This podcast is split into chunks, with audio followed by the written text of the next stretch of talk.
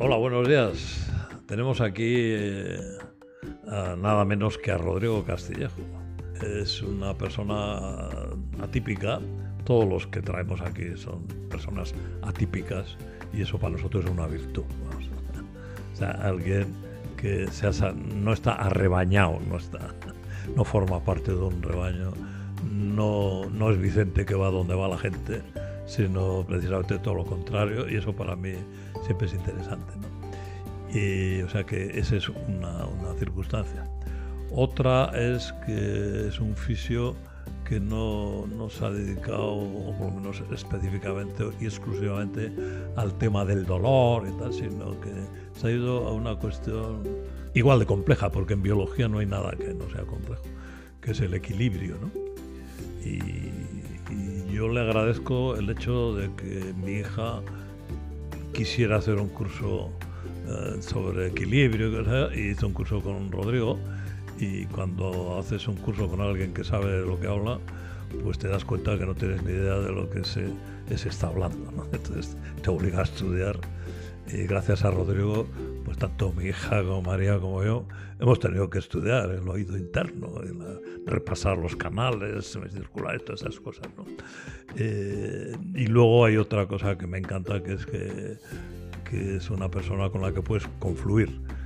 O sea, contactas con él y, aprendemos todos, los pacientes y tal. O sea que un placer, Rodrigo. Eh, tienes, puedes decir todo lo que quieras.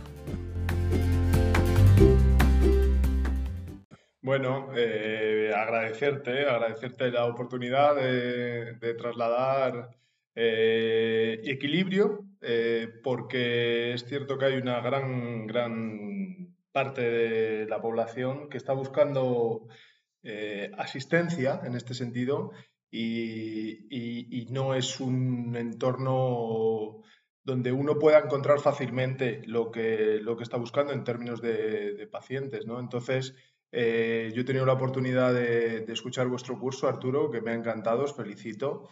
Y,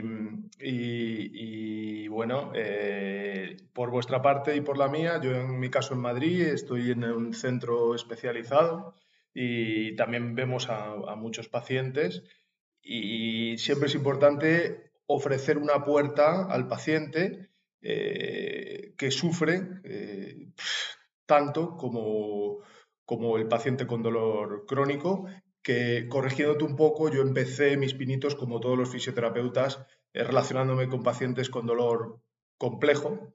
Y porque yo siempre digo que los pacientes que van bien no vienen a ver al fisioterapeuta o vienen muy poquito.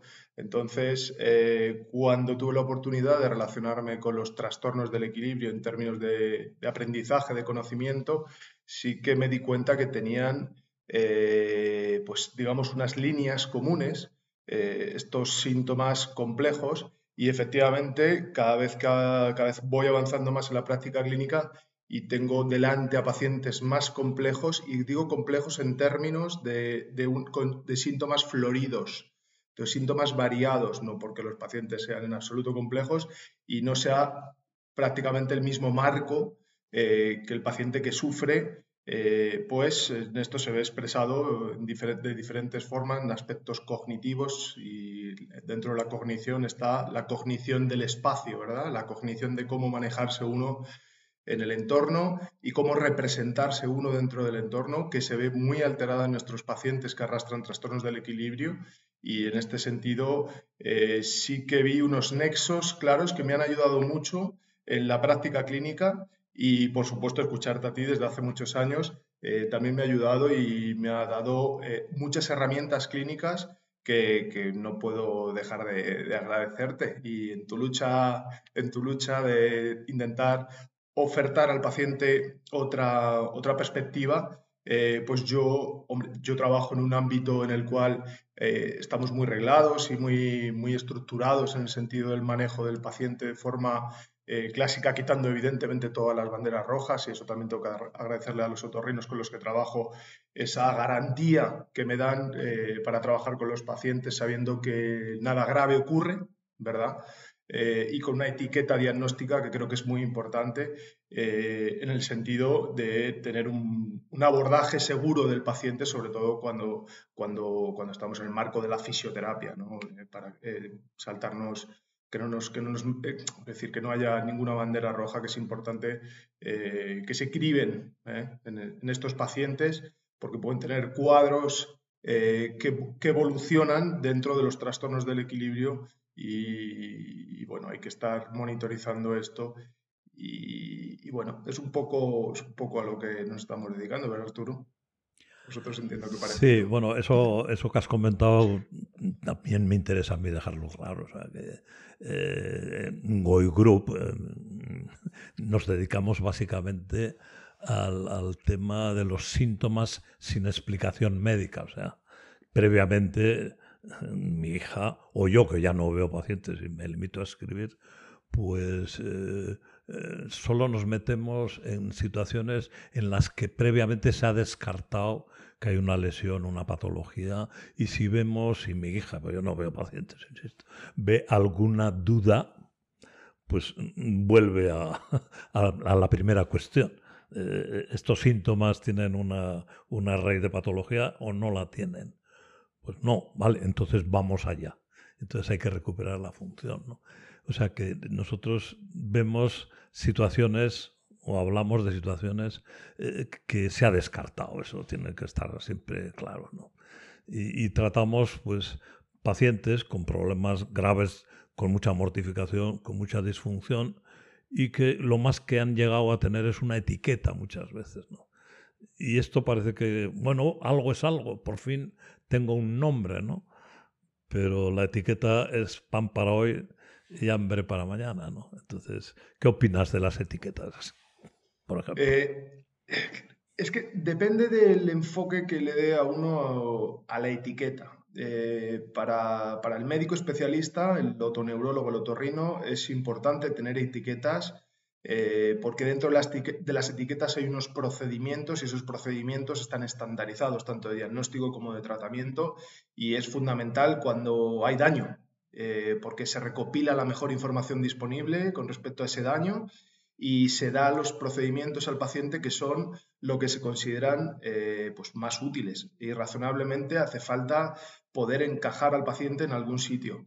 Ahora, la etiqueta tiene que tener detrás un, efectivamente unas posibilidades terapéuticas, porque si no, aquello queda, uno pega contra un muro, vamos a decir. Es fundamental que, al paciente no solo se le dé una información sobre a usted le pasa esto, sino que se le dé un contexto de lo que pasa, un escenario y a partir de ahí unas, unas respuestas. No, solo vale con una etiqueta. En muchas ocasiones la etiqueta deja tranquilo al profesional y muy inquieto al paciente, por lo menos es lo nuestro. Eh, y no es infrecuente ver a pacientes de, que han recorrido un largo camino viendo diferentes profesionales, recibiendo siempre la misma etiqueta y, cada vez esta etiqueta de alguna manera complica más la comprensión del cuadro del paciente para el propio paciente, pero el profesional queda tranquilo. Y esto sí que creo que es importante ofrecerle al paciente no una explicación médica de lo que le pasa, sino una explicación funcional de lo que le pasa. Eh, nosotros en la unidad de equilibrio así lo abordamos y en general eh, cuando el paciente comprende parte de estos cuadros funcionales, eh, de mareo principalmente, mareo funcional o lo que se conoce como PPPD, Postural Perceptual Dizziness, que al final es eh, mareo crónico, eh, yo siempre le digo que es mareo crónico, mareo funcional, pues los pacientes producen cambios gracias a esta comprensión del escenario, de lo que les ocurre. Y, y, en este sentido sí creo que es importante cortar las etiquetas y hacerla, banalizar las etiquetas, sobre todo cuando hay etiquetas en marcos funcionales que no se asientan sobre daño biológico como es, eh, por ejemplo, el PPPD principalmente. Sí, eh, yo creo que lo que hay que hacer es utilizar la etiqueta en el ámbito que tú dices que es rentable, que es productiva, para unificar criterios, diagnósticos, o estructurar un poco la intervención profesional, ¿no? pero luego hay que quitar, abrir el caramelo, quitar el papel y a ver qué hay dentro del papel, ¿no? Y dentro del papel, una vez que se ha descartado patología, yo creo que lo que nos vamos a encontrar es un proceso, un desarrollo de un organismo en unos escenarios eh, determinados, con unas informaciones determinadas, con unos miedos determinados. O sea, es la vida misma referida al hecho de estar sano o no estar sano. De, y entonces eh, yo creo que la cuestión fundamental cuando hemos descartado patología y tenemos una etiqueta es el aprendizaje. Y yo creo que, por lo menos en Goy Group, yo creo que tú también. ¿no? Y entonces a mí lo que me interesa primero es eso. Vamos a que el paciente sea eh, consciente de que vivir es aprender. Y, que ese aprendizaje en nuestra especie, en lo que se refiere a cuestiones de organismo, pues está mm, eh, tutorizada por los, por los expertos. Sin duda. Entonces, los expertos podemos solucionar problemas o podemos crearlos, ¿no? ¿Qué opinas del aprendizaje?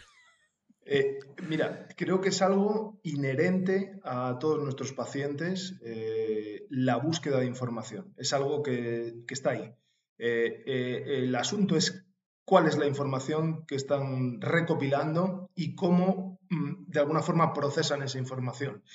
Porque evidentemente cuando los pacientes vienen a consulta y se les deja expresarse, eh, todos tienen detrás la pregunta ¿qué me está pasando? Y a esa pregunta eh, te puedo decir que he escuchado, mm, igual que supongo que, que vosotros, claro, eh, de todo, de todo para intentar explicar qué es lo que me está pasando. Y cuando una explicación deja de tener validez para el paciente, la que sea, que puede ser desde el cambio atmosférico a otro asunto, eh, pues varía la etiqueta hasta que la, desgasta y, están en un, decir, en un círculo en el que o sea, lo que quieren es información sobre lo que les pasa y no es raro que el paciente, una vez que les pones un cuadro eh, funcional como de mareo que decíamos antes, ¿no? Y cuáles son las consecuencias, qué es lo que ocurre, eh, realmente qué es lo que sabemos que está pasando y qué es lo que seguro que no está pasando, eh, pues muchos de los pacientes se quitan lastre en ese sentido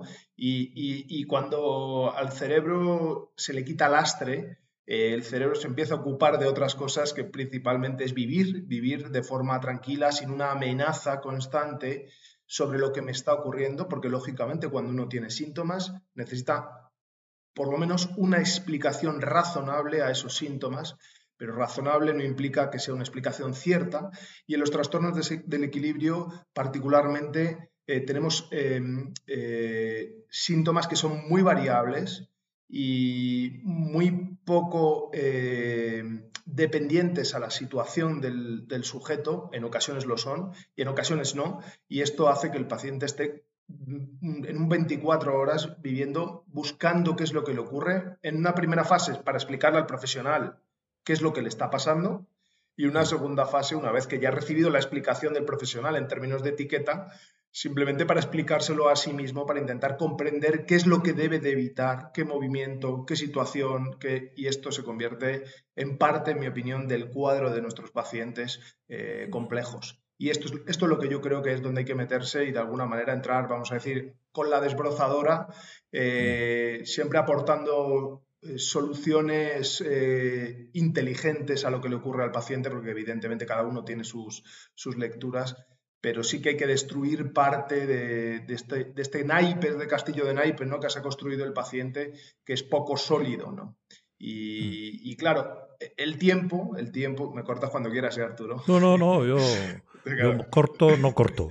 vale, vale, Me cortaré yo entonces, ¿no? Decía que el tiempo, el tiempo de avance del cuadro del paciente en términos de síntomas eh, hace mucho sobre estas construcciones sobre el cuadro. Y cuanto más avanzado está, eh, vemos más, más dentro del paciente eh, este tipo de, creencias erróneas, de expectativas de daño no justificadas, de, mecanismos que llamamos de, hipervigilancia, de, eliminación de ciertos movimientos, la kinesifobia, esta que todo, todo, tiene un nombre, ¿verdad? Pero al final son comportamientos que, que, que, reúnen a nuestros pacientes en una misma, vuelvo a insistir, etiqueta en términos de, diagnóstico nada más. ¿eh? No sé cómo, cómo, ves tú esto. Sí, eh, estoy completamente de acuerdo, eh, pero quería matizar una cuestión que Hombre, el paciente cuando tiene síntomas se relaciona con esos síntomas como puede y normalmente desarrolla lo que podemos llamar conducta respecto al síntoma. ¿no? Hay una conducta respecto al dolor, eh, hay una conducta respecto al mareo, la sensación de no garantía de equilibrio, etc. ¿no? Y los profesionales a veces eh, imputamos al, al paciente. Es que es un catastrofista, es que es un hipocondríaco, es, es, que, es que piensa, no sé, tal, está, está ansioso, está deprimido. Buscamos el problema en el paciente y, le mandamos al psicólogo y cosas de esas. Cuando realmente el paciente lo que sepa para interpretar ese síntoma lo ha recibido los profesionales. nadie construye una teoría de organismo. Todos estamos culturizados respecto a los síntomas. ¿no?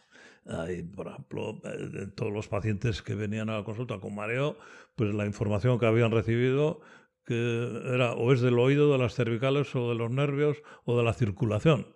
Entonces, el otorrino me ha dicho que del oído no es, el, traumatólogo que del cuello no es, el, psicólogo que no es de los nervios y me han mandado donde usted. o sea que yo, yo, yo liberaría al paciente de entrada de toda responsabilidad y, mucho más de una culpabilidad. ¿no? sé qué opinas, pero yo creo que... Sin duda, sin duda. No, no, el, culpable, desde luego, no es el paciente, sino es que es el que de alguna forma absorbe o digamos canaliza o, termina en la parte final del embudo de todo este proceso y, y, de alguna forma es lo que hace que sus síntomas progresen o se paren.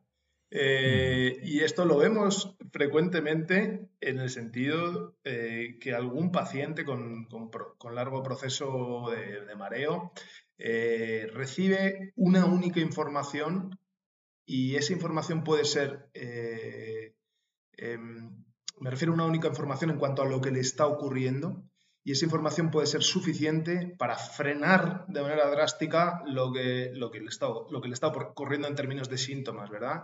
Recibe información de un otorrino, oye, mira, no te preocupes, eh, lo que te pasa es funcional. Este, esta, frase que otorga lógicamente al paciente, al otorrino, una, una, validez eh, excepcional, Hemos visto en algún paciente que llegan a consulta, oye, yo venía a verte porque me han, recomendado venir a verte, pero, pero es que me dijeron esto y ya, ya estoy bien. Esto, es una, esto es una maravilla. Esto es una maravilla. Eh, hay veces que no es tan fácil, pero en, en, en ocasiones píldoras que pueden ser lo que faltaba en el engranaje de, la construcción del paciente, hace que, todo se frene de repente, donde el paciente quita, eh, quita peso a lo que le está ocurriendo, quita, quita esa vigilancia que decíamos que, lógicamente tiene el paciente porque sufre, eh, y, de repente todo se para y, el paciente todavía ni se lo cree. Yo siempre le digo a los pacientes, no mire usted para atrás, como si le estuviese persiguiendo a alguien, porque lo que ha ocurrido es estable en el tiempo, lleva usted 20 años así, las cosas han cambiado, se han estabilizado, no se preocupe usted que si no se comporta en términos de, creencias, en términos de, de si no vuelve usted al mismo proceso, las cosas no vuelven por el mismo camino. Si bien es cierto, si bien es cierto que muchos pacientes eh, yo se lo explico de esta manera, no sé cómo, qué, tipo de alegoría utilicéis vosotros. Yo le digo, eh, una vez que el mareo se instala, eso construye una especie de cañones, es decir, como cañones de río, eh, es decir, mm, caminos neurológicos que quedan bien marcados, hay una buena impronta y claro, si llueve, enseguida el agua tiene tendencia a meterse en ese cañón, ¿verdad? Entonces estamos construyendo otra especie de camino y, lo que tenemos que evitar es que el agua vuelva a ese camino a través del mismo comportamiento. Es una manera de decirle al paciente que, hay parte, que hay parte de lo que está ocurriendo, que él creó, eh, que él creó, me refiero en el sentido de, no, no, no, no, en el sentido de la responsabilidad, sino en un sentido eh, de lo que ocurre eh, a nivel cortical, con la poda cortical, con todos estos caminos neurológicos mm, que se generan y con áreas que se activan de forma específica en nuestros pacientes, lo sabemos, se conoce, y es simplemente la imagen de los síntomas del paciente, no tiene más pero que, de alguna forma se está facilitado ese camino y hay que, hay que buscar otra alternativa nueva. Y, bueno, hay veces que es sencillo esa píldora y hay otras veces que hay que trabajarlo un poco más. Y eso en ocasiones frustra a los pacientes porque parece un objetivo inalcanzable. Y, yo siempre eh, digo que la frustración es para mí cuando a esto les ocurre, porque es que no estoy trasladando la información con la suficiente calidad y garantía. Y entonces me frustro yo casi más que, más que ellos, ¿verdad? Pero bueno, es, no sé cómo lo ves, eh, Arturo. Sí, sí, yo, yo, creo que es importante, además, eh, la metáfora me, me, parece válida. ¿no? nosotros siempre explicamos que aquí arriba no se tira nada, ¿no? O sea, no, no, no se borra. Yo suelo utilizar también la metáfora del trastero, ¿no? O del camarote, ¿no? Uno tiene el sitio donde vive y luego hay cosas que te han servido en algún tiempo, eh, para bien y para mal, pero que mm, las sustituyes. Pero no se queman, o sea, no, aquí no se tira nada, se reorganiza y entonces hay veces el cerebro tiene una tendencia a reconsiderar cosas del pasado, sobre todo cuando se dan circunstancias que le incitan a pensar mal, ¿no? Entonces a veces va al, trastero y saca muebles. Entonces, eh, tiene que aceptar que, no se tira y está ahí y que a veces se reconstruye. Eso hace que uno que llevaba sin fumar 20 años, pues empieza otra vez enciendo un cigarro y se reconstruye un hábito de fumar. ¿no? Que aquí no se tira nada, entonces lo que hay que meter es un mobiliario nuevo, por lo menos para dar la opción uno decide, no, vivo mejor con estos muebles y aquellos eran un lastre. Y luego lo que no hay que hacer es mezclar todos los muebles, ¿no? O sea, convertir el sitio donde uno está en todos unos cachivaches que están ahí, un desorden, que no hay Dios que se aclare, ¿no? O sea que sí, la metáfora me parece bien. Sí, está bien. Bueno, hace, falta recursos, a, ti y a, y a tu grupo se os da muy bien utilizarlos pero es cierto que hace falta recursos eh, muy visuales para, poder trasladar cierta información que no es sencillo de, que no es sencillo de absorber, sobre todo cuando uno sufre. ¿no? Eh, estos primeros pasos con el paciente con mareo eh, es, es, es, complejo trasladar a una persona, igual que en dolor, eh, sin más, eh, trasladar a una persona que desde hace 20 años está sufriendo, que no le ocurre nada en términos biológicos, en términos de daño, que no hay, que no hay, que no hay cosas estropeadas. Y, y, porque, claro, con el, con el nivel de sufrimiento y además, vuelvo a insistir, tan florido que llevan, es, es, es complicado. Estas, estos primeros momentos pueden ser complicados eh, para, y hace falta, hace falta imágenes eh, vistosas, eh, que el paciente comprenda. Y, por ejemplo, a mí me gusta mucho y lo utilizo este recurso de, del alarma y los ladrones, que es un clásico, diría ya tuyo. no, de todo el mundo, de, de, todo el mundo. Es, lo primero que viene como metáfora, la alarma. sí, sí, sí, sí, sí, Sí, sí, e, es muy, es muy, muy visual y ellos se quedan mucho con, con esta idea y mm. es otro de los recursos que, que, utilizamos, ¿no? Y para el que no esté familiarizado, que supongo que casi todo el mundo, Arturo hacía referencia a que usted no tiene un problema de, de, ladrones, sino un problema de alarmas, ¿no? Eso, es. Y ahí está, ahí está, uno no puede volver a casa a, ver, a comprobar esa alarma que está fallando todos los días porque sabe ya que no hay ladrones, entonces hay que parar de comprobar la alarma, ¿no? Nos da pie a, esta, estos mecanismos de vigilancia que decíamos eh, disminuyan un poco. Y, luego es cierto, es cierto, Arturo, que, con nuestros pacientes eh, es frecuente que los síntomas desciendan, pero que, nos digan, oye, mira, yo es que estoy aprendiendo a, vivir con ello. No, estoy mareado, pero, pero vivo, con, vivo con ello, ¿no? Y hay, hay algún paciente que, que como que, como que asume que debe de estar eh, mareado, aunque vive, aunque vive mucho mejor. Eh, es decir, claro, o sea, ya se le fue el miedo a la caída, al daño inminente este, que podría ocurrir en cualquier momento y eso se, empieza a, diluir, el paciente se ve hábil, hábil en su entorno, y, bueno, y entiende que debe de estar mareado. Y yo lucho contra eso, ¿eh? porque nadie debe de vivir así, y menos sin daño. Eh. pero, pero sí es cierto que encuentro en nuestros pacientes, sobre todo de la revolución, eh, que hay una especie de desacondicionamiento a, a la gestión del entorno. Y, y, y, yo les digo muchas veces, el entorno se va a seguir moviendo y usted se va a seguir moviendo en el entorno y es preciso que usted comprenda que lo que ve es como es y, no, y a lo mejor el tratamiento que usted le da eh, en términos de alarma, en términos de posible amenaza, es eh, parte también de lo que esté ocurriendo. Hay que, hay, que, hay que dar fiabilidad, no sé qué opinas de esto, fiabilidad a lo que uno, a lo que uno recibe en términos sensoriales, ¿verdad?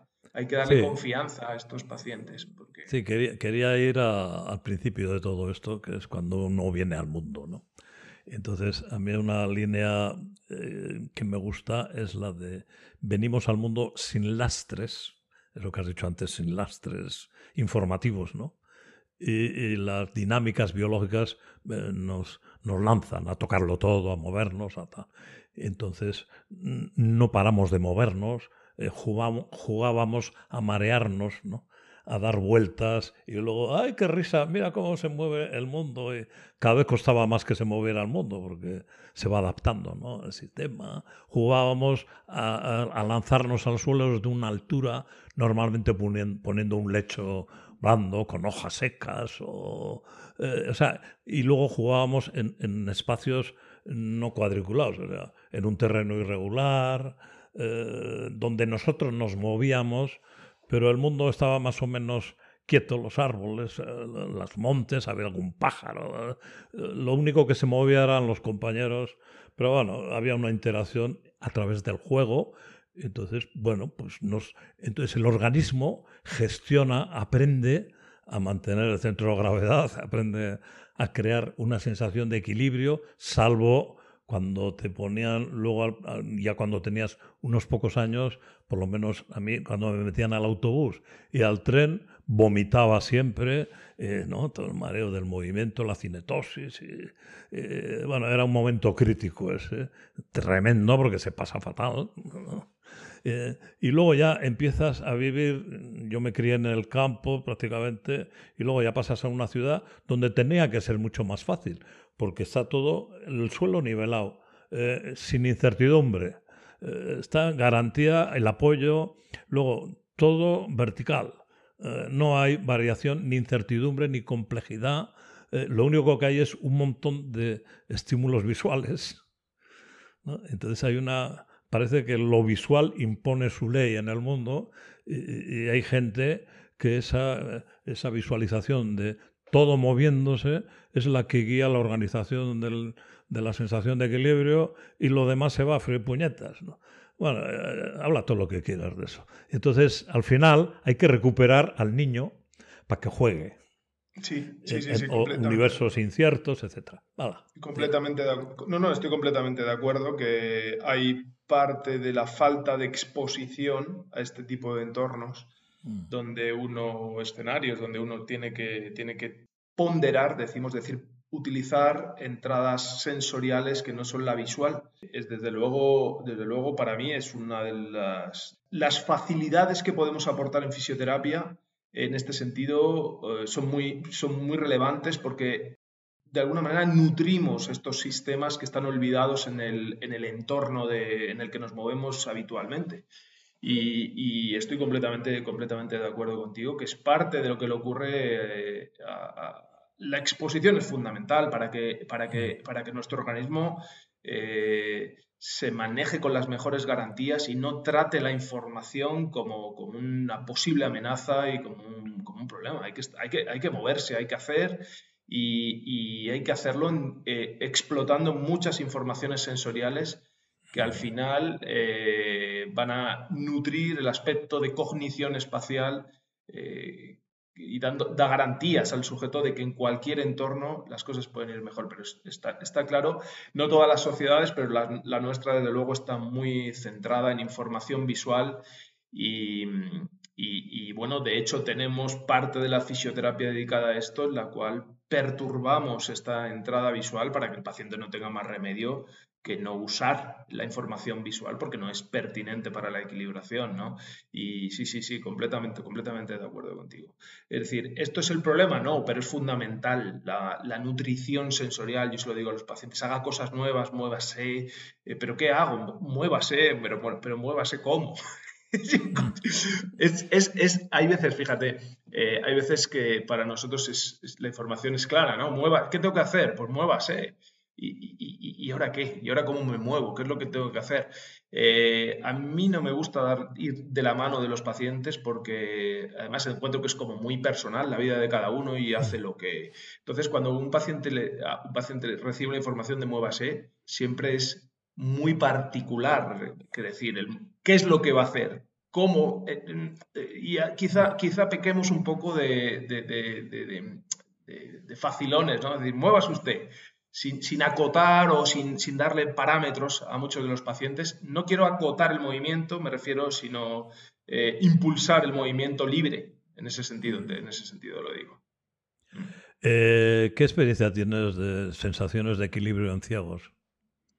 Eh, tengo, hemos tenido algún paciente. Porque ellos no ven, entonces claro, eso claro. les protege del bombardeo visual sí. y les obliga a centrar sí. el equilibrio. Hemos tenido ¿Cómo, cómo pacientes, hemos tenido pacientes eh, ciegos donde había daño eh, vestibular principalmente, eh, pero la verdad es que llamando, a ver, es decir, mareo funcional, mareo cronificado, no he tenido la oportunidad de ver. Eh, no quiere decir que porque uno, porque uno no vea no puede desarrollar esto, pero ni lo he visto ni he visto publicaciones al respecto pero voy a volver a revisar y... Pues sería y interesante, te, sería interesante. Se me ha venido la idea ahora, ¿no? Los ciegos sí. se marean. O se eh, marean más, o se marean menos, o...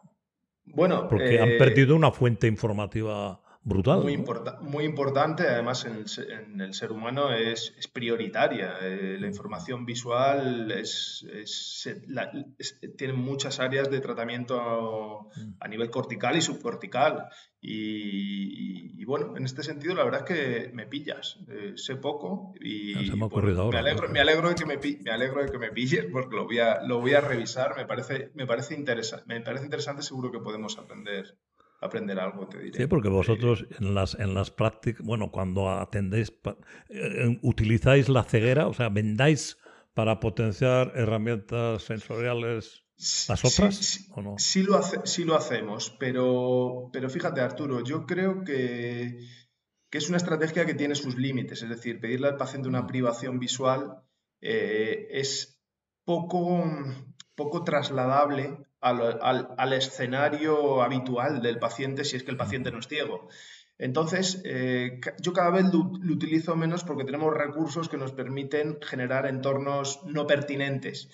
Pero si no, es un clásico. De hecho, parte de la valoración del equilibrio en términos sensoriales, es decir, lo que hace referencia a la función vestibular, se hace siempre en situaciones de privación sensorial y de perturbación eh, esteroceptiva y propioceptiva, decimos, ¿no? Eh, entonces, yo le ponía mucho peso a esto y cada vez le pongo menos por, por, porque, porque, es difícilmente trasladable al, día a día, ¿no? Nadie va con los ojos cerrados eh, fuera. Entonces, hay que, hay que, no, no, no hay que privar, hay que eh, eh, convencer al paciente de que el procesamiento debe hacerse en cualquier circunstancia y, sí. y sin más. Sí, sí. Eh, no, lo, lo, decía como, como una herramienta a utilizar con inteligencia, con prudencia, para conseguir el objetivo que es optimizar la disponibilidad sensorial de cada sin uno. Duda, ¿no? Sin duda, y quitarle el miedo a, a, a, los síntomas y que el claro. objetivo no sea el síntoma. El síntoma no te va a definir cómo está el organismo, no. Tú tienes que saber la complejidad de la información sensorial, la, eh, la seguridad que tiene que cuando falla un canal eh, se compensa, se adapta. O sea, es un sistema vivo que se adapta, ¿no? O sea, no es, no es un coche que tiene una avería aquí y ya, no, que hay que cambiar, no, es un sistema adaptativo, ¿no? Entonces quizás la, esa idea de la compensación, de la adaptabilidad y tal, es fundamental en estos casos, me imagino. ¿no? Lo es, lo es, lo es, lo es. Además se conoce mucho sobre lo que llamamos compensación eh, mm. vestibular, que no es una compensación vestibular, pero, mm. pero como se ha estudiado mucho en los núcleos vestibulares, que tampoco son núcleos vestibulares, porque siempre sabemos que son núcleos multimodales, que decimos, donde entra mucha información sensorial. Entonces, eh, bueno, eh, efectivamente, la lo que se refiere a la compensación, llamémoslo a lo clásico vestibular, hay mucho conocimiento de lo que ocurre y, es cierto que la estimulación selectiva de los diferentes canales, utilizando tu, lenguaje, eh, mejora su ponderación y mejora su, disposición eh, para los pacientes y esto hace que, que mejoren. Es decir, no hace falta tener daño para que uno pueda mejorar su equilibrio. Eh, entonces, eh, en mi opinión, si uno tiene daño, eh, es relevante empujar esta, ponderación y esta compensación vestibular, esta ponderación sensorial, hace referencia al uso de estas entradas que decías, ¿no? pero claro, en nuestros pacientes que no tienen daño, lo que en mi opinión es relevante, y me refiero al paciente con mareo crónico, es eh, mejorar el procesamiento de esa información sensorial que no se ha tratado por el sistema como una alerta. Mira, eh, yo creo, Arturo, no sé, a ver qué te parece a ti, eh, hay, un, hay, un, Claro, cuando un organismo funciona bien, tiene unos sensores de calidad, como sabemos, pues de vez en cuando el organismo eh, extrae esa información de los sensores y compara esa información con lo que él cree que debe ir ocurriendo, ¿verdad? Hablamos de copia eferente, de modelos predictivos, todo esto que tienes eh, tú muy bien, muy bien encauzado, ¿vale? Pues yo creo que parte de lo que le ocurre a nuestros pacientes mareados es efectivamente cuando las cosas no encajan en este sentido. Tienen unos sensores que funcionan muy bien y una, eh, digamos, un modelo predictivo eh, que está, digamos que no funciona tan bien, no en términos de daño, sino en términos de lo que va a ocurrir. Y esa, esa comparación es cuando en muchas ocasiones simplemente a través de un movimiento de la cabeza el paciente recibe una información como un flash, ¿verdad? Que, donde las cosas no encajan y eh, yo lo comparo muchas veces cuando los pacientes nos lo cuentan como cuando uno calcula una distancia de forma errónea, se va a apoyar en no sé dónde y de repente no está. Para la mayoría de nosotros es una información que se desecha, no tiene más, simplemente calculado mal, pero en muchos de nuestros pacientes eso puede ser suficiente como para generar pues, mareo durante todo, durante todo el día, por ejemplo, o varios días incluso, ¿sabes? Es decir, eh, esos sensores que funcionan bien y ese modelo predictivo eh, no muy acorde a las circunstancias o, al mundo real, eh, o yo prefiero verlo sensibilizado de alguna forma, eh, hace que de repente, ¡pum!, las cosas se lancen en, que puede llegar a una espiral de, de verdad, a, irse muy lejos. No sé si me, estoy mm. explicando. ¿eh? Bueno, yo te comprendo porque yo he sido un gran mareado. he estado muchos años con mareo crónico. Vértigo no, tuve un par de vértigos por llegar de forma indebida a casa, pero bueno, eso, el alcohol, ¿no? modifica el peso específico de esto. Bueno, eh, pero he sido un gran mareado crónico y yo empecé con todo este discurso a través del mareo, ¿no? antes, que el dolor.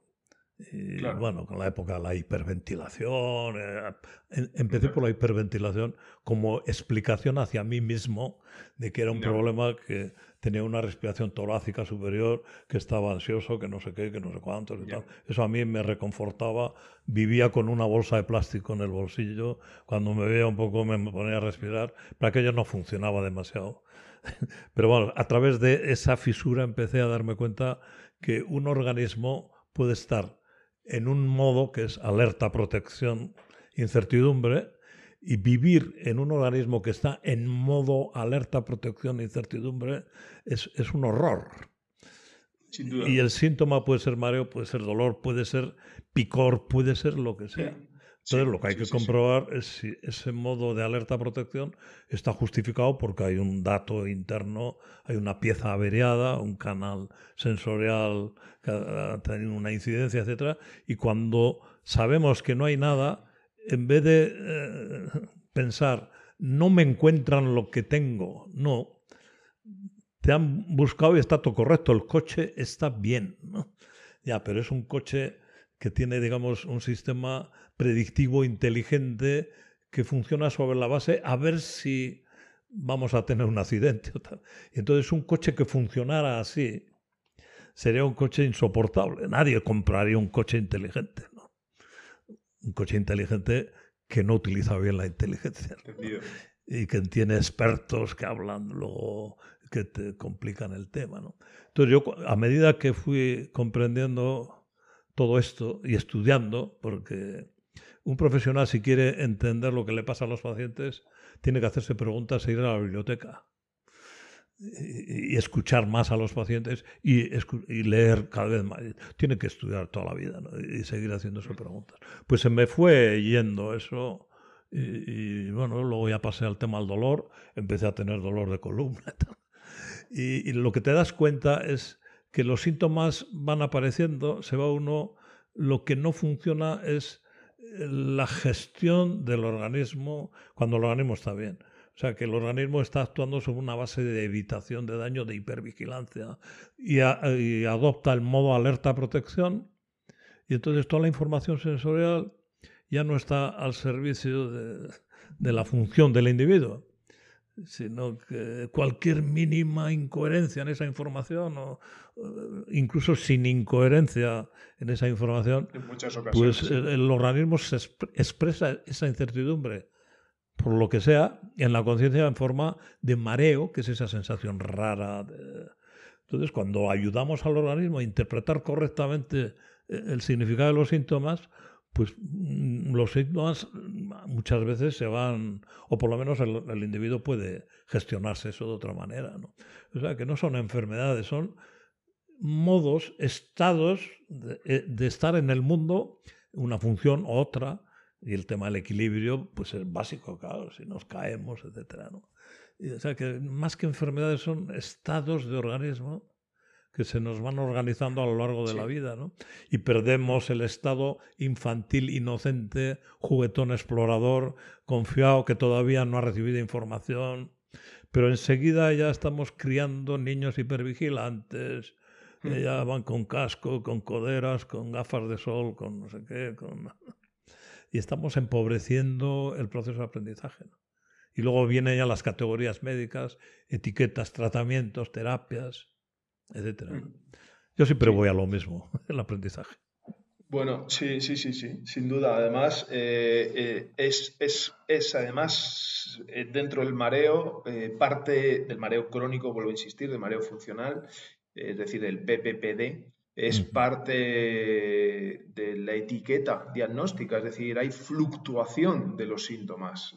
entonces, sobre un, yo siempre le digo a los pacientes que cuando, cuando el muñeco está roto, eh, las cosas suelen tener un comportamiento muy lineal, en sentido de si hay un daño, el daño siempre lo conseguimos eh, de alguna forma provocar, por hacer sencillo el, a través de un movimiento, a través de... Eh, no es, no es una fluctuación en los síntomas con exacerbaciones, ¿verdad? Y remisiones que, que, que, solo se pueden justificar desde este, desde este estado fluctuante en términos de, valoración, entre otras cosas, pero, pero, pero desde luego, eh, ante el daño, si uno tiene la pierna rota, pues no se puede poner de pie, ¿verdad?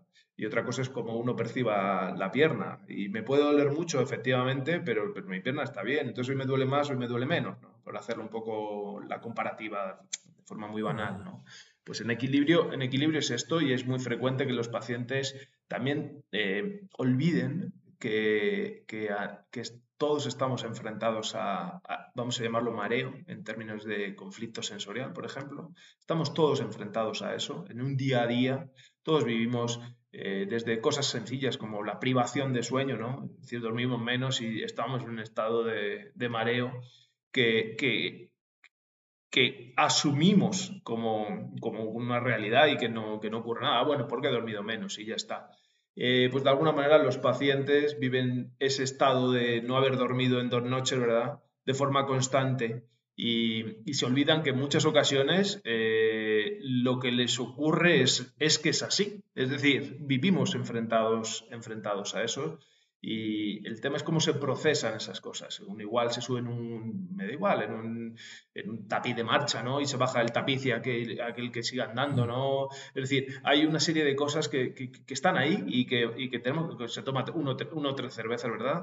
Volvemos a esto y otra vez estamos en esa nebulosa eh, bueno, pues esto también hay que decir a los pacientes, porque ya muchos de ellos ni se acuerdan cómo estaban antes, y esto lo dicen ellos, no lo digo yo. ¿eh?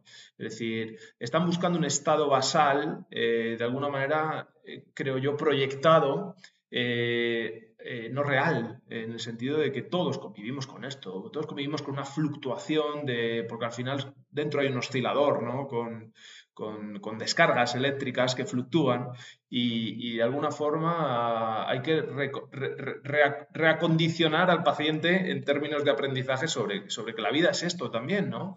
Y, no, no, buscar ese, tú sabes, aquella idea de que, cuando en la infancia, en la infancia todo era mejor, ¿no? O todo era mejor o todo era peor, ¿eh? ¿no? Pero, pero siempre, siempre tenemos esa tendencia, además es un mecanismo psicológico bien conocido, pues en términos de, paciente crónico, en lo que se refiere a mareo, es muy relevante eh, explicarle al paciente, oye, que hay un estado fluctuante y que ese estado fluctuante es propio de, todos los seres humanos y que está sujeto a muchas variables. Yo les digo a los pacientes muchas veces, yo, mire, usted de alguna forma le pasa como si tuviese sed, independientemente del estrés hídrico que tenga y, y que usted beba todos los días a la misma hora, la sed se va a presentar en diferentes momentos porque está sujeto a muchas variables.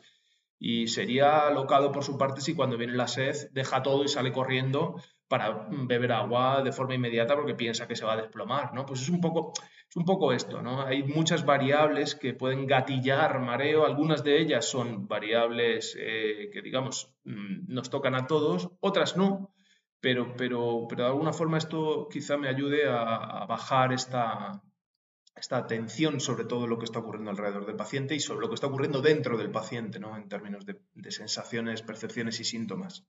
No sé si... Sí, por ejemplo, sí, no, no los gatillos son importantes siempre, ¿no? Claro. En la, en la migraña le llaman desencadenantes. Ya. Y, bueno, desencadenante puede ser cualquier cosa. ¿no? Eh, entonces, en, en, el mareo te puede pasar simplemente una transición de un espacio a otro, ¿no? Sin duda. Sales del coche o sales de un hábitat de tu casa al espacio externo, o sea, cambias la referencia sensorial y tal. Sin duda, sin duda, sin duda, sin duda. Y se pone y se lanza, se lanza todo. Lo del coche es súper frecuente, esa queja, ¿verdad? De los pacientes que van mm. en, un medio de transporte, se bajan del medio de transporte, de transporte y, se sienten súper inestables, ¿no? y volvemos a lo mismo, es ese modelo predictivo que todavía no ha descabalgado y que no está encajando con lo que realmente está ocurriendo, ya que esos sensores funcionan bien y están diciéndote, oye, mira, estás parado al lado del coche uno sigue como metido en el coche todavía. Y, eso, bueno, eso es, llegan a la consulta, mira, acabo de bajarme el coche, estoy fatal. Pero hay que explicar qué es lo que está ocurriendo, ¿no? Porque... es muy típico lo que llaman el, el, signo de la escalera mecánica averiada, ¿no? Tú ves que hay una escalera mecánica, está parada, además te dicen, no funciona. Pero tú la entrada en ese escenario, eh, hay un... Porque el sistema funciona sobre la base que las escaleras se mueven, las mecánicas. Sin duda, sin duda, sin duda, sin duda. e incluso si coges alguna escalera que vaya un poco más rápido, un poco más deprisa y funcione, me refiero, eh, te cuesta un poco, si va más rápido estás como, tienes que volver a reacondicionarte, ¿sabes? O sea, eh, eh, es, es, muy preciso el sistema de predicción, es muy preciso Y como es tan preciso, precisamente yo creo que esta información sensorial hace que, que, de repente todo deje de, encajar y pueda ser, pueda ser, pueda ser un problema para, para, el paciente en términos de síntomas. Desde luego, desde luego eh, a mí me pareció muy interesante, Arturo, cómo habéis tratado el, el, el, mareo, porque, eh, a ver si me explico. Eh, en mi opinión, el mareo es de alguna manera eh, un comportamiento del organismo del paciente como si este paciente estuviese enfermo o intoxicado, ¿verdad? Y, al final la expresión de los síntomas del paciente en términos de trastornos de la cognición espacial, muchos de ellos con náusea, ¿verdad? Eh, con, con, inhibición de la conducta exploradora, ¿no? No quieren ir a, eh, es que eh, con dolor de cabeza en muchos, de, en muchos casos, es decir, activación de otros recursos, no solo en términos de cognición espacial, es súper frecuente, el cuello, por supuesto, eh, pues de alguna forma es un comportamiento de enfermedad, de enfermedad o de intoxicación, es decir, el organismo activa los recursos que tiene eh, independientemente de que ocurra o que no ocurra. Y, es, uno se lo puede trasladar, al, por ejemplo, al sueño, ¿no? a una pesadilla. Uno se despierta por la, por la noche con, todo, con toda la parafernalia, ¿verdad? el corazón encendido, sudando, y, si, y si uno consigue decirle al organismo que no pasa nada, pues todo aquello se frena progresivamente pero si tiene la mala suerte de que una ventana choque contra una pared y, piense uno que ha entrado alguien en su casa y que por eso se ha despertado, aquello, aquello se puede vamos, se puede ir hasta, hasta no dormir aquella noche ni la siguiente, ¿no? Entonces, eh, eh, sí, sí que creo que, hay una activación de recursos en términos de, creencia, de enfermedad por parte del organismo, eh, que el clínico muchas veces no frena, sino que facilita ese, proceso y lógicamente pues el paciente lo, padece, lo padece y, no sé cómo, cómo, ¿qué te parece? no, que sí, al, final, claro, el organismo, nosotros no somos el organismo, el organismo es mío, es mi organismo, sí, sí, pero las leyes biológicas están metidas en todos los procesos y las leyes biológicas son la supervivencia física, eh, el horror a la incertidumbre, porque hay algo que el organismo no tolera la incertidumbre. Incluso para solucionar la incertidumbre te puede presionar para que tengas una conducta eh, que no, no, es adaptativa. ¿no? pero la incertidumbre es horrible. Yo cuando estaba mareado, yo creo que eh, era la incertidumbre, el no saber eh, tendré algo grave. A veces el mareo indica en cualquier momento me da algo y a veces incluso estando en una base de mareo más o menos continuo, de vez en cuando aparecían así como unos que yo creía que me iba a morir. Entonces parece que esta vez no ha sido, pero cualquier día me muero. O cuando te ibas a dormir, la transición, las transiciones son puñeteras. La transición de estar despierto a dormido cuando empezaba a dormirme se producía como un parón de, la máquina, con una sensación de, angustia, de pánico torácico.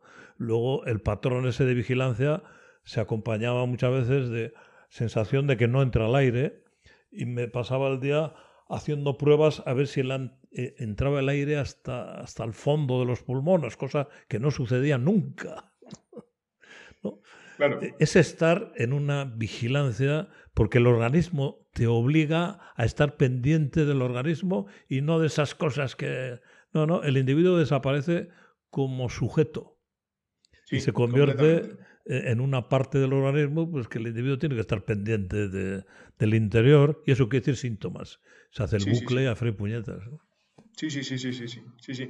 Eso, eso es lo que intentamos eh, explicar al paciente para que rompa, porque mm. eh, eh, las demandas cognitivas en términos de vigilancia probablemente sean parte de los síntomas, porque son recurrentes ¿no? en los pacientes. Es decir, si, tú tienes un, si tú tienes un paciente crónico, mareado crónico, te va a decir que de alguna manera hay una vigilancia con una, además hay un, esto que dices tú de los test eh, es algo que puede llegar a situaciones extremas, ¿no? Donde lo primero que hace el individuo es eh, chequear el sistema según abre los ojos por la mañana, pero tenemos pacientes que realizan chequeos eh, múltiples y variados, o sea, durante todo el día. Yo he tenido una paciente que me confesó que hacía 200 veces al día, 200 veces la misma prueba para valorar cómo estaba.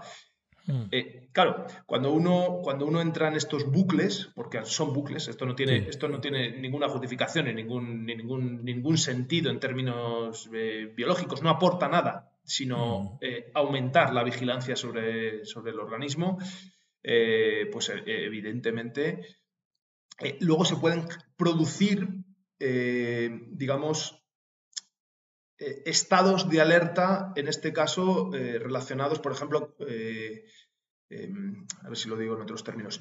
Eh, no todos nuestros pacientes, por lo, general los mareados, eh, tienen esto que tú estás describiendo en el sentido de ahogos, que va más relacionado quizá con, la ansiedad producida por el cuadro, ¿verdad? Mm. Eh, pero, pero sí ocurre en ocasiones y claro, cuando un paciente llega con lo que tú acabas de describir, lógicamente, porque seguro que es así, le dicen que eso es lo que está produciendo el mareo, ¿verdad? Esa ansiedad, ese, estado de alerta, porque la ansiedad no es, otra, no es otra cosa que eso, y entra otra vez en otro bucle en el cual termina yendo al psiquiatra, psicólogo y recibiendo medicación eh, por la consecuencia de su mareo eh, y no, no como causa me explico, pero hay, hay, hay, pacientes en los que esto no, en los que no aparece esa sensación de, de, ahogo, ¿no? Por ejemplo. Eh, eh, pero, bueno, que cada uno tiene su, su expresión, sus, caminos, hay que hacerlo de alguna manera personalizado. Sí, sí, sí. sí. luego hay cosas muy raras dentro. se pierde sensación de realidad, de, de cosa física, ¿no? Incluso la voz parece que sale, si soy yo, pero es una voz que te suena como distinta, rara, y te puedes meter en unos líos de, de, sensación de vivir en ese cuerpo que la única explicación que te entra es una de dos. O tengo algo grave o no controlo, con lo cual, desde el punto de vista psicológico, tendría que mirarme a que me ayude. O sea, estás en una margarita entre lo físico y lo psicológico. Sí, sí, sí, sí. Porque al final llega un momento que estás eh, vigilando, estás intentando gestionar eh, funciones que no requieren del individuo. Eh, es como cuando uno marcha, ¿no? Eh, si uno marcha, tenemos centros, uno puede activar la marcha, pero los centros están en la médula.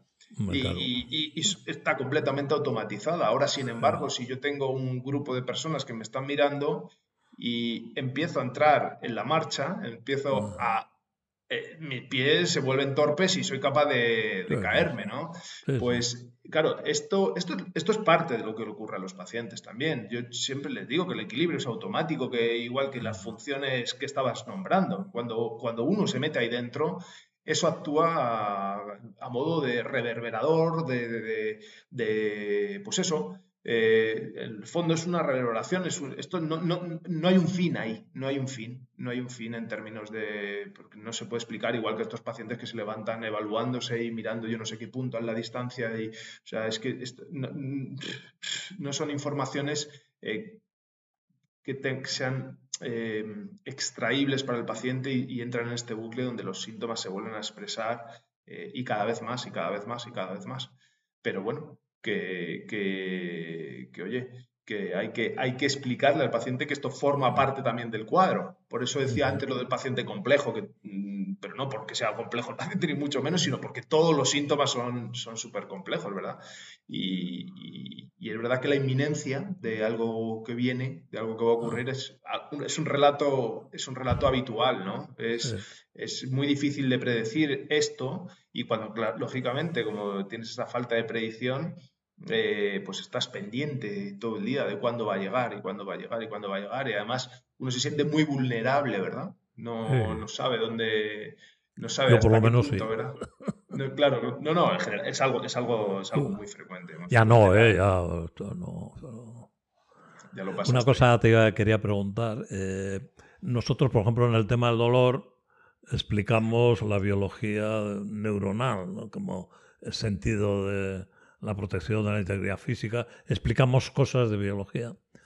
Entonces, en el tema del equilibrio, también yo ya no veo pacientes, pero Maite mi hija y María, les explican el oído interno, los canales semicirculares, el utrículo, el sáculo, eh, la visión, el flujo óptico, la, explican la complejidad de la, del robot.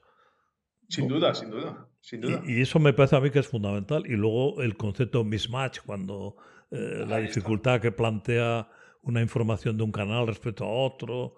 Eh, o sea que yo creo que es fundamental que la gente conozca la biología. Doy siempre a lo mismo. Sí. Para que eh, se admiren del organismo, de, lo que la evolución ha ido seleccionando para garantizar funciones y tal. Y luego como la cultura a veces eh, entra en conflicto con la, la, propia... O sea, que perdemos el niño y nos hacemos adultos, pero adultos no viejos ni gastados, ni... No, adultos como receptores de información somática, ¿no? O sea, que ya hemos, tenemos la titulación, el lastre cerebral de en la incertidumbre, los síntomas, entramos en la medicalización de procesos eh, que suceden en un organismo normal. ¿no? Mm. Sí. O sea que yo creo que eh, es importante explicar la complejidad de la biología. Sí, eh, también es cierto, Arturo, yo hablo mucho a mis pacientes sobre cómo funciona el equilibrio, pero mm. uno no requiere saber cómo funciona su hígado para que su hígado funcione, evidentemente, ¿no? Eh, entonces, eh, la información eh, hay que, mm, hay que, o sea, tiene que ser concisa, en mi opinión, para que no, no genere otra vez bucles muy elaborados por parte del paciente, porque al final, mm. desde, mi, desde mi línea, yo lo que quiero es que el paciente viva su equilibrio de forma automática y que igual que lo hacemos todos. Es decir, las demandas, las demandas del sujeto en, términos de equilibrio solo ocurren cuando hay un aprendizaje o una toma de decisiones. Si no, estamos todo el día en modo automático y es, es como debe ser para que todo nuestro capital esté disponible para otras cosas. Me refiero capital cognitivo, ¿no? Eh, entonces, en este sentido, sí que les doy información, pero les doy información eh, básica, eh, en, la cual pues, hablas de sensores, y, cómo funcionan esos sensores en estos términos que decías tú. Pues tenemos en el oído interno tubos huecos donde uno cuando mueve la, cabeza se mueve un líquido y hay un sensor, pero, pero uno no puede ser consciente de esos sensores. ¿Vale? Igual que tampoco debería ser consciente de los sensores que tenemos en el cuello, ¿no? Eh, sin embargo, pueden generar más síntomas que hay dentro o síntomas diferentes. Por ejemplo, el paciente asocia mucho eh, en el cuello hay muchos, eh, muchos receptores que llamamos propioceptivos y nos sirven para, bueno, para discriminar si estamos moviendo la cabeza eh, en el espacio o estamos moviendo el tronco con respecto a la cabeza. Eso es fundamental, ¿no? uno puede estar mirando mientras gira la cabeza en la otra dirección. Bueno, hay diferentes condiciones, ¿no? Y, y, enseguida aparecen síntomas en los pacientes y lógicamente cuando uno tiene dolor y tiene mareo, pues ya tenemos ahí una mezcla eh, una mezcla mm, en la cual la, causalidad es rápidamente atribuible, ¿verdad?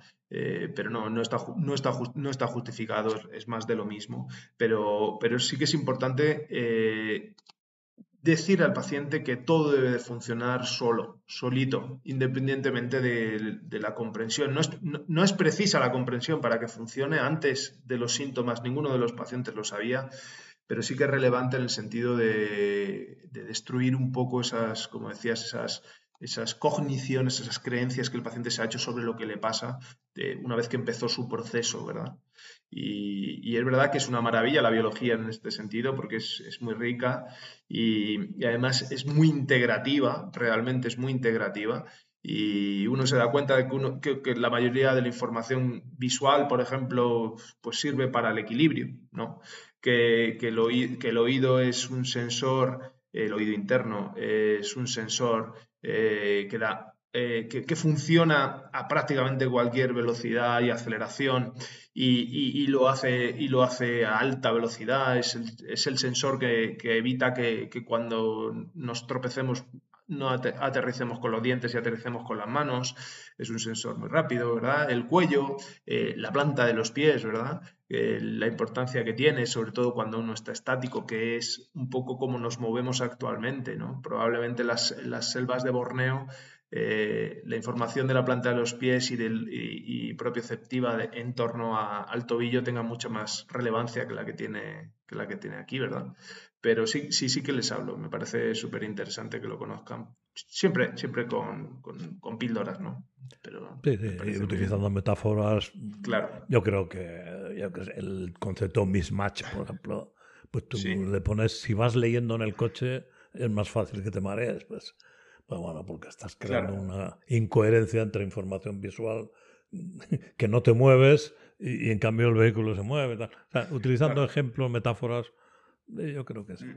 Una cosa que siempre me preocupa es el, poder que tiene la referencia a las cervicales. Es, es una, una, cosa que me pone enfermo. Afortunadamente se ven menos collarines. ¿eh? Porque antes, antes veías mucha gente con un collarín, ¿no? Y que iba así, ¿no? Cualquier cosa se solucionaba con un collarín. Si tú decías que te movías y te mareabas, te, cascaban un collarín. Sí. Eso yo creo que ha desaparecido ya, ¿no? Eh, o por lo menos ha bajado. En, términos el negocio de collarines ha bajado, ¿no? sí, sí, ahí han perdido, han perdido seguro. Pero ha bajado, ha bajado eh, eh, el collarín físico. Pero la información al paciente de que mantenga el cuello rígido, esa todavía se mantiene. Y, eso es un problema. Es un problema porque te puedes encontrar a pacientes que llevan seis años sin girar la cabeza hacia yo no sé qué lado porque quiso comprender o comprendió eh, al otorrino o al fisio que le dijo que no girase la cabeza durante dos días porque, bueno, bueno, la literatura, es decir, la información científica actual, no soporta mm, que uno de restricción eh, bajo ninguna circunstancia. Es exactamente lo mismo eh, decirle al paciente que no en términos sobre todo de, recurrencia del, cuadro y, hago referencia a un cuadro que es muy frecuente también, que es el vértigo posicional paroxístico benigno. Hay revisiones sistemáticas con metaanálisis que son el nivel más alto de información disponible y no se justifica, no se justifica, pero se sigue haciendo. Entonces, no se les da el collarín, pero se les da información parecida al collarín que sabes que actúa del mismo modo. ¿eh? activa el collarín interno. Exactamente. Entonces, dolor de cuello, dolor de cuello y mareo no implica que el cuello sea el, el culpable, desde luego. Eh, de hecho, actualmente está en revisión este concepto y el mareo cervicogénico eh, es una entidad eh, de, descarte. O sea, y yo personalmente siempre, siempre encontramos alguna manera mejor de explicar lo que le pasa al paciente. Vale, siempre. Entonces, claro, es sencillo que, un paciente que mueve la cabeza y de repente tiene un, flash eh, puede ir a un terapeuta y el terapeuta incluso mm, confirmarle en esa hipótesis al, paciente. Yo siempre digo al paciente que cuando uno mueve la cabeza ocurren muchas cosas, pero, pero una de las principales que ocurren no solo en el cuello, que eso al final son fibras contrayéndose, ¿eh? como un filete, ¿verdad? Y, sino que es procesamiento visual que, tiene un gran peso, tiene un gran peso en este mismatch con respecto a la información eh, pues del cuello y del, oído interno. Y, bueno, eh, hay, que, hay, que, hay que rebajar eh, o sea, el paciente, además se sabe, la literatura ha demostrado que los pacientes con trastornos del equilibrio en términos generales mueven menos el cuello. Eh, entonces, eh, cuando uno mueve menos el cuello, pues de alguna manera tiene más posibilidades de que ese cuello esté más rígido. Y cuando está más rígido tiene más tendencia a, vamos a decir, ruidos, por ejemplo, ¿verdad? Aparte de dolor, y ya a partir de ahí empezamos en un bucle eh, en el cual pues, pues ya, ya podemos imaginar que tenemos dolor mm, crónico de cuello, crónico en sentido de tiempo, a eso me refiero cuando digo crónico, y, y esto es lo que ocurre efectivamente. Y tenemos una parte importante que hacer los fisioterapeutas en este sentido, porque somos parte del problema, ¿verdad? Eh, tenemos mucha tendencia a echar eh, culpas a otros colectivos y nosotros nos tenemos que revisar eh, para, bajar este tipo de información a los pacientes que, que, terminan produciendo más síntomas de... y luego había una guinda que yo creo que también se ha rebajado algo, pero era la teoría de que si mueves la cabeza y te mareas, es que tienes artrosis que comprimen la arteria vertebral, una arteria eh, no llega la sangre a la cabeza y por eso te mareas, ¿no? Que eso era brutal, ¿no? sí, sí, sí. con, la expectativa de, amenaza, hombre, claro, claro. Yo, creo que eso, eso me parece que lo oigo, se oye menos, pero en mi época eso era tremendo. Sí, sí, sí. ¿Qué haces así? Eh, y te hacían una arteriografía vertebral para ver si estaba pinzada la arteria vertebral. Todo ese mundo de la circulación cerebral, del cuello, el mareo. Es un, mundo, es un mundo, Arturo, que, en el que me he volcado en el sentido de búsqueda de información.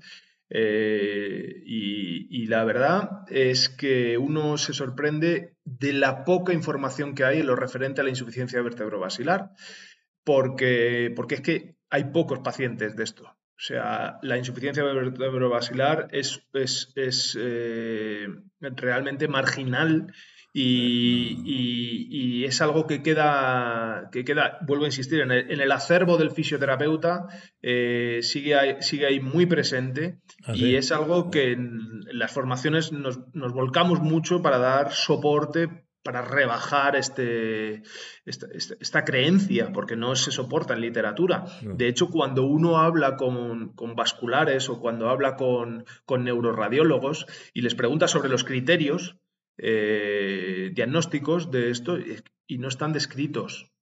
Es decir, llevamos hablando de estos 60 años y no hay siquiera descritos criterios de diagnóstico, y, es simplemente por, porque, porque apenas hay. Apenas hay. Entonces, claro, es decir, eh, los sistemas, es cierto, es cierto que en lo que se refiere al oído interno, las, las arterias vertebrales son el principal, eh, eh, es decir, aportan flujo y no, son, no se pueden suplir a través de otras arterias porque están por debajo del polígono de Willis, ¿no?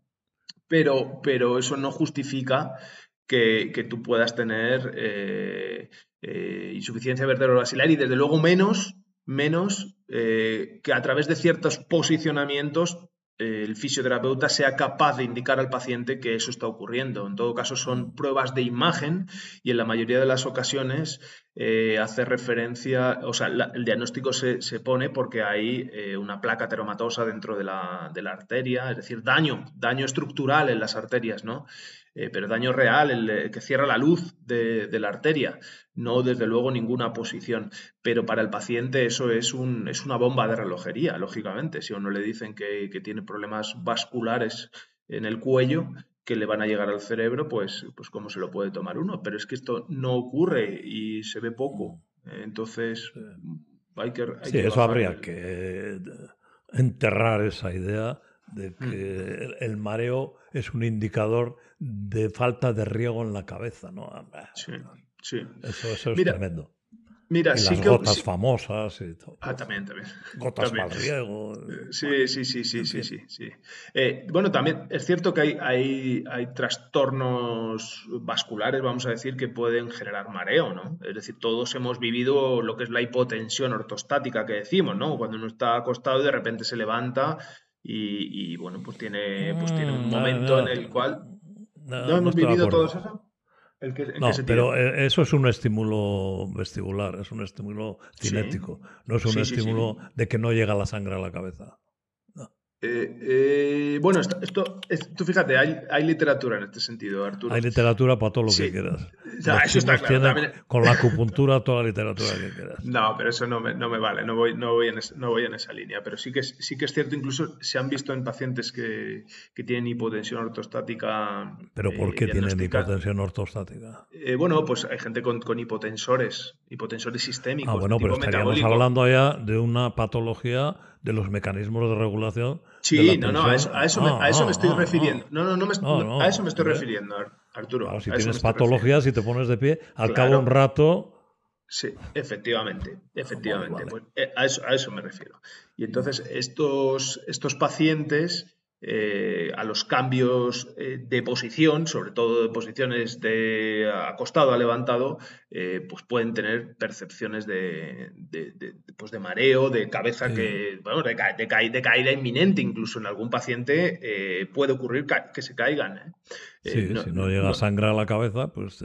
eso es, quiero decir, hay, eso es, hay trastornos... es, a ver, ¿A, eh, qué me refería? Pero un segundo, un segundo, pero un segundo, Me refería. no, me refería, es decir, eh, lo de la insuficiencia vertebrovascular eh, está sobrediagnosticado, ¿vale? Mm. Eh, y la eh, hipotensión ortostática en ocasiones, en cierto tipo de población, pues me refiero a gente que está tomando hipotensores, por ejemplo, que no están bien regulados, en muchas ocasiones, en muchas ocasiones, eh, está, en mi opinión, por este grupo de población está infra eh, diagnosticado y tienes a pacientes en los cuales se justifica por daño, por daño en alguna parte del sistema cardiovascular. sí, bueno, es claro, claro, pero nosotros recibimos pacientes en los cuales eh, lo que hay que ajustar son los hipotensores y son devueltos a, su médico de cabecera. Es decir, es otra de las expresiones del... Quiero decirte que efectivamente hay trastornos cardiovasculares que generan mareo y vértigo, pero que son los menos, son los menos y, se, localizan muy bien desde la medicina, además. O sea, no... Sí, pero eso lo que quería criticar es, es el tic de explicación, ¿no? Cuando me pongo de pie me mareo. Es que eso será que tiene la tensión baja. No, no, eso no, eso no, es Entonces, si uno al ponerse de pie se le baja la tensión, lo primero que hay que hacer es comprobarlo. Toma la tensión tumbado, le pones de pie y mides la variación tensional para objetivar que hay un descenso de tensión y luego tendrás que explicar por qué. Claro, Porque La, la, presión de llegada de la sangre a la cabeza tiene unos mecanismos de regulación que están midiendo cada latido cardíaco, hay lectores, sensores de presión que llega a la cabeza. o sea que si dices tensión baja, tendrás que dar una explicación. Si toma hipotensores, pues ya tienes la explicación. Sí, sí, sí, sí, pero... No, yo atacaba la facilidad con la cual a veces, va, tensión baja, te da tensión baja, o te ha dado una bajada de tensión y tal. Sí. Lo tendrás que explicar por qué. Sí, sí, sí, sí, no, ahí queda, ahí queda, volvemos a lo, volvemos a lo mismo, ¿no? nosotros tenemos muchos pacientes que van por vértigo al hospital y salen con un diagnóstico, digo diagnóstico entre comillas, de vértigo periférico, ¿no? Eh, al final, al final es eh, eh, vértigo periférico es un síntoma, no es un, no es un diagnóstico. Bueno, un síntoma que hemos podido localizar en, el órgano periférico, pero, pero, pero ahí queda, ¿no? Es como ir al, como lo de la lumbalgia, aquello. Pues es súper frecuente o salir del hospital con, el, con mareo, ¿no? pero bueno, esto... Antes era mareo inespecífico, mareo ahora es el PPPD. sí, sí, sí. Ahí es más, difícil que salga uno del hospital así. No, pero, va, va, enseguida la gente tiene noticia de una etiqueta nueva y la utiliza. Sí.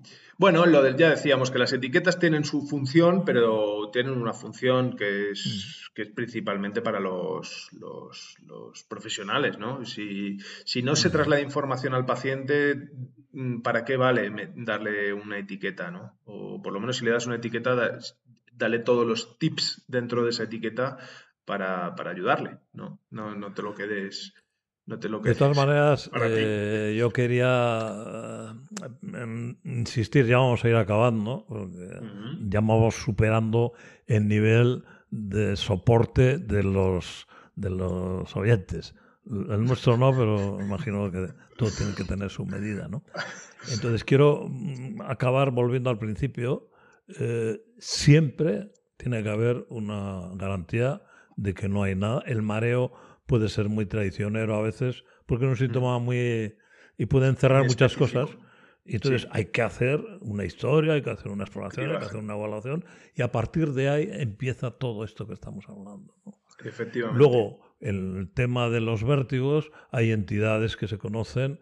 Eh, primero hay que descartar la patología y luego hay vértigos paroxísticos cuando uno se mueve, que tienen también una explicación, bueno, la, la litiasis o lo que sea, y que hay maniobras que pueden solucionarlo de manera y que curiosamente se utilizan poco, ¿no?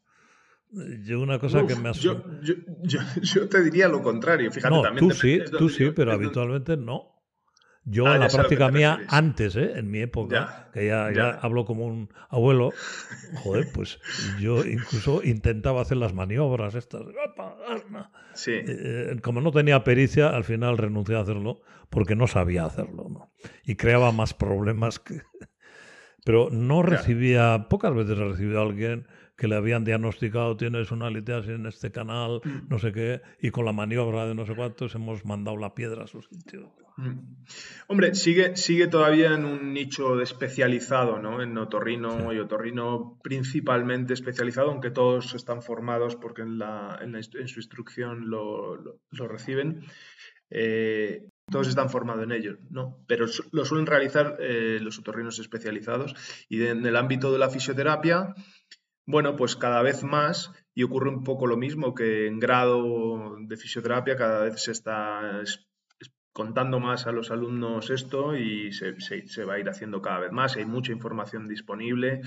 Y yo te decía que, que yo creo que se hace, es decir, se abusa, se abusa del vértigo posicional paroxístico benigno como diagnóstico. Eh, por lo menos en, nuestro ámbito ¿no? especializado. bueno, yo, yo, creo que, yo creo que en muchas ocasiones, eh, eh, bueno, para el que no esté familiarizado, estamos hablando de cristales de carbonato cálcico que han migrado a alguno de los canales donde en un principio hay siempre, pero pues hay un poquito más y eso hace que se produzca una codificación del movimiento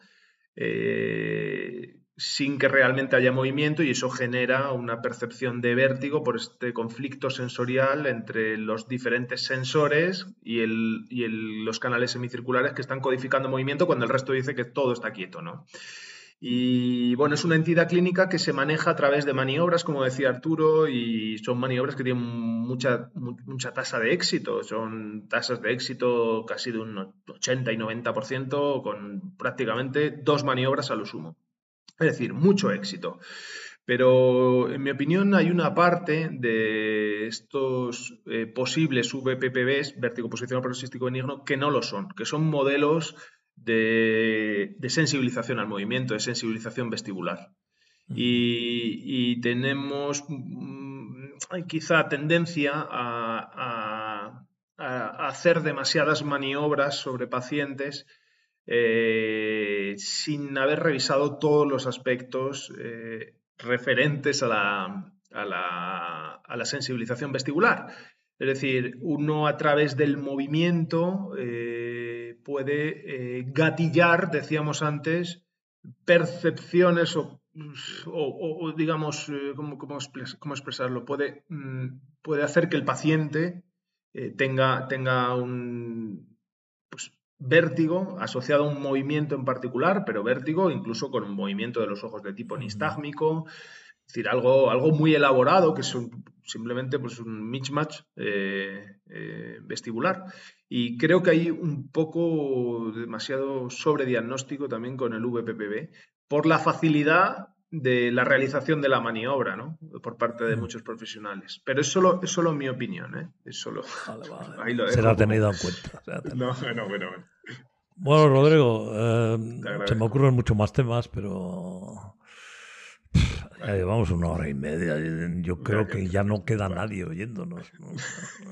Y el que eh, dudo que pueda aguantarnos alguien más de una hora. Pero en fin, si hay algún atrevido que ha estado ahí una hora y media, pues tiene todo nuestro reconocimiento. Desde luego, eh, no sé, pues eh, le felicitamos. ¿no? sí, eh, un placer, don Rodrigo. a ti. nos veremos cuando nos dejen. Y bueno, Rodrigo y yo participamos en un curso que organiza aquí el maestro para, para el que quiera, ¿no? Básicamente son fisios, ¿no? eh, bueno, sí, el, el, destinatario... del curso, venga. Venga, va, lo voy a contar. No, lo voy a contar porque es el único curso en España con estas características y a mí yo llevo muchos años en docencia con respecto a trastornos del equilibrio y es algo que me interesa que, se, que, sea, que, que llegue a la población para que los pacientes se puedan beneficiar principalmente, ¿vale? Eh, entonces, es un curso que tiene 125 horas y tiene seis, módulos y participa pues, un neurólogo como es Arturo, participan varios otorrinos, participa un neuroradiólogo, neuroradióloga, una bióloga, eh, varios fisioterapeutas y el target principal del curso son fisioterapeutas y sirve para, intentar eh, aportar nuestro granito de arena en el manejo del paciente con trastornos del equilibrio, ¿verdad? Y yo bueno, es un curso que ah, te agradezco profundamente tu participación. Que Arturo viene a hablarnos de migraña, migraña vestibular, evaluación neurológica del paciente y siempre es interesante oír a Arturo y los docentes que, hay en el curso, la verdad es que son docentes... Eh, bueno, estoy muy contento de que me hayan dicho que sí. Lo he tenido que pelear con algunos, pero me han dicho que sí y lo vamos y lo vamos, vamos a ir dándole forma para construir un curso pues, con la máxima, la máxima calidad para, para la asistencia de los pacientes. Eso es lo que pretendo. Así que gracias por la oportunidad también de, contarlo. Bueno, Rodrigo, pues nada, te veo bien. Eh, pues, eh, pues mira. Estás joven, como siempre. Yo estoy más gordo con el confinamiento. yo, no se te nota, no se te nota. No, bueno, no se me enfocó la tripa. He perdido. No, no, pero no. no. Estamos condenados a esto. Bueno, ya, queda, ya queda, poco, ya nos quedan cuatro días. No sé, no sé, no sé. Nos veremos en Barcelona, ¿no? ¿Cuándo es lo de Barcelona? No, eh, no eh, eh, nos vemos en Madrid. Es en Madrid este año. Ah, va a ser en Madrid. Pero el año pasado fue en Barcelona, ¿no? Sí, eso es. Ah, esta vez en Madrid. Haré en Madrid y Barcelona de un año a otro, así. Vale, vale. Vale, vale. vale quieres ir a Barcelona? ¿Quieres que organicemos en Barcelona? Vamos a Barcelona. No, no, si tengo que ir a Barcelona porque un hijo mío vive allí, ya ha tenido ah, una nieta y todavía no lo conozco, no me deja Ay, a ver, bueno, a ver si no, no, es que sea muy abuelo yo, pero en fin. sí, hay que ir a ver, hay que ir a verla. Es una ciudad encantadora también. O sea que. Ah, bueno. Demasiado grande para mi gusto. mucho movimiento, mucha gente, me he mareado.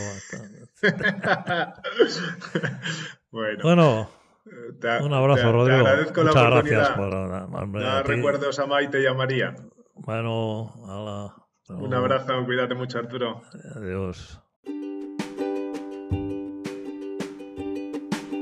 Te damos la bienvenida al podcast Desfragilizando. Somos un neurólogo, dos fisios y una ingeniera y queremos desfragilizar a la población. En nuestra vida profesional nos dedicamos a abordar el dolor y síntomas sin explicación médica. En este podcast queremos hablar de algo más amplio, la cantidad de información fragilizante que tenemos integrada en la cultura. Que nuestro cuerpo es frágil, que hay que sentarse de una manera concreta, levantar pesos no sé cómo, impactos en articulaciones, contracturas, estirar antes del deporte y bueno, más rituales churruchú que están desactualizados según la ciencia. Te contamos información actualizada desde la biología, tanto nosotros como los invitados que se animan a charlar un rato. Si quieres estar al tanto de mitos en salud y cómo llevar una vida más simple y sin complicaciones absurdas, suscríbete para recibir notificaciones de los episodios nuevos. Aquí estaremos.